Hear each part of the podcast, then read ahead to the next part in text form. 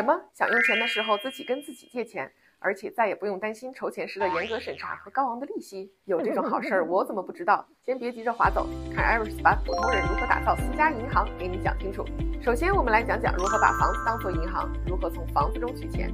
举个例子，小美买了一套价值一百万的房子，首付二十万，贷款八十万。假设五年后房子增值到一百五十万，贷款部分已还五万，还欠 lender 七十五万。此时如果想仍然保持 loan to value ratio 在百分之二十，也就是一百五十万乘以百分之二十等于三十万，那么小美进行 refinance 可以最多拿出一百五十万减三十万等于一百二十万，还掉欠银行的七十五万，那么小美可以套现四十五万。从这个例子中，我们可以看出，在贷款持有房产的过程中，房产依然在升值，在 equity 增长到合适的金额时，可以从房产中套现，拿到手的钱可以去投资或消费，而且贷款出来的钱并不需要交税。而在终身寿险中，我们同样可以这样操作，在寿险的现金值积累到一定程度时，我们可以用现金值做抵押，以贷款的形式套现，同样不需要交税，而且保单里的现金值可以继续增值，一边用钱。一边赚套利利息，那和从房产里套现相比，用终身寿险做私家银行有什么区别呢？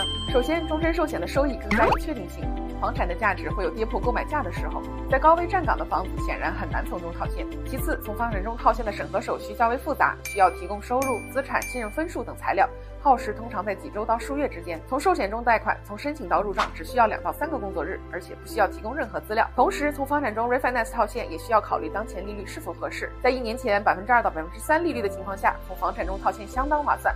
但是如今百分之七左右的利率下，就很少有人会选择 refinance 房产了。那用终身寿险做私家银行有没有劣势呢？那肯定也是有的。首先，这个策略是建立在一个设计合理的终身寿险的基础上，要求投保人的身体健康和相对年轻，否则可能费用较高，影响收益。其次，对寿险经纪人的专业程度也有一定要求，要将保单设计成可以最大化收益的方案。最后，那就是要求投保人有纪律性的按计划存钱，这样才能发挥私家银行应有的效用。如果你想了解更多关于私家银行的信息，欢迎加入我们的群聊，会为大家做。出更有针对性的解答。